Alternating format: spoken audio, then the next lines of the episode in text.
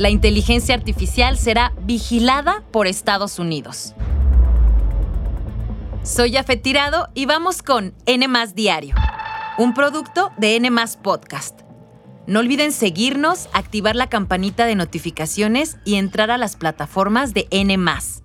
Este martes 31 de octubre, ¿la inteligencia artificial podría representar un riesgo? Una cosa está clara, para cumplir la promesa sobre la inteligencia artificial y evitar algún riesgo, necesitamos gobernar esta tecnología. No veo que haya otra manera, debe ser gobernada. Así fue como este lunes el presidente Joe Biden se refirió al avance de la inteligencia artificial. Firmó una orden ejecutiva con la que pretende reducir el riesgo que esta tecnología podría representar para los usuarios, los trabajadores e incluso para la seguridad nacional.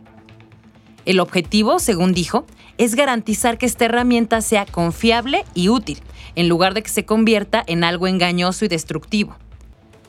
¿En qué consiste esta orden ejecutiva? Les cuento. Consta de 12 puntos y algunos relacionados con impulsar el uso de la inteligencia artificial por parte del gobierno de Estados Unidos, priorizando la privacidad de los usuarios. En las próximas semanas buscará traer talento mundial en inteligencia artificial para crear, entre otras cosas, sistemas justos y responsables.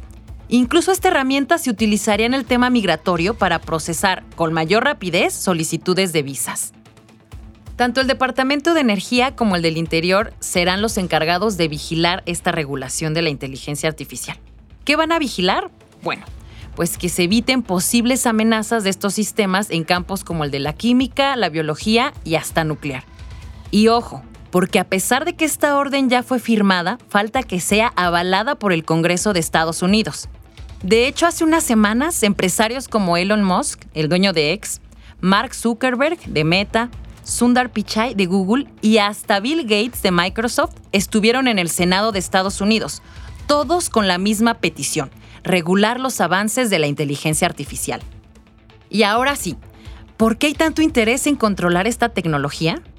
Bueno, según la orden que firmó Biden y que fue compartida por la Casa Blanca, el no hacerlo y utilizar de forma irresponsable esta inteligencia podría hacer que los problemas como la discriminación, fraude, prejuicios y desinformación sean más graves.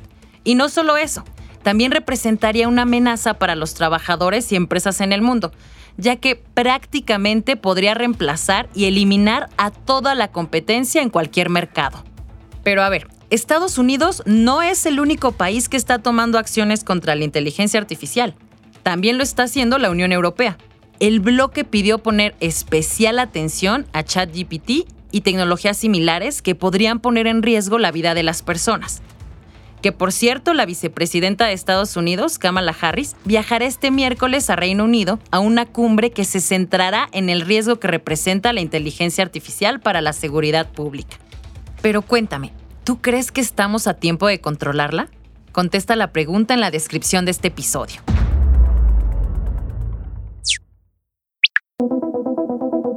Y en temas de salud, prenden las alarmas en Europa pues aumentan las enfermedades de transmisión sexual de manera alarmante. La Organización Mundial de la Salud alertó que en la región se reportó un aumento de, escuchen, 49% en los nuevos diagnósticos de VIH entre 2010 y 2019, con un total de 1.5 millones de casos. Además, entre 2002 y 2021 se reportó un aumento en los casos de clamidia, gonorrea y sífilis. Para esta información publicada por la revista científica The Lancet, se recopilaron datos epidemiológicos de 49 países de Europa, en donde las regiones norte y oeste muestran tasas más altas por cada 100.000 habitantes. En el caso de los tratamientos de enfermedades de transmisión sexual como la gonorrea, el micoplasma y la sífilis, señalan que hay grandes desafíos debido a la creciente resistencia microbiana, por lo que se recomienda realizar pruebas de diagnóstico rápido para reducir el uso excesivo de antibióticos cuando la infección ni siquiera está confirmada, ya que esto hace que los medicamentos pierdan su eficacia. Los investigadores resaltan que algunos de los obstáculos para atender y acabar con estas enfermedades son las desigualdades en la atención sanitaria y la escasez de recursos en programas de prevención y atención en algunos países. Por lo que consideran crucial la necesidad de mantener la educación sexual y la promoción del uso del preservativo. De no atenderse, Europa podría enfrentarse a un problema de salud pública nunca antes visto.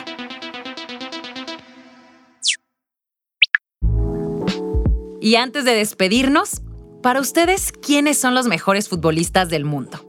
23 Ballon d'Or France football footballer is Lionel Messi.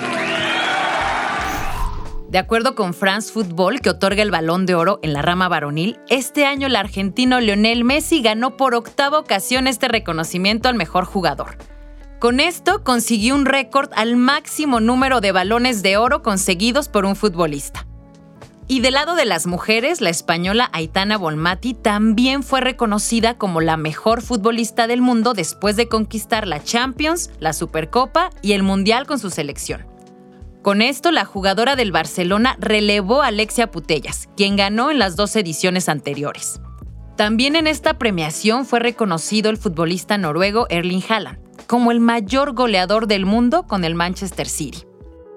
Eso fue todo por hoy.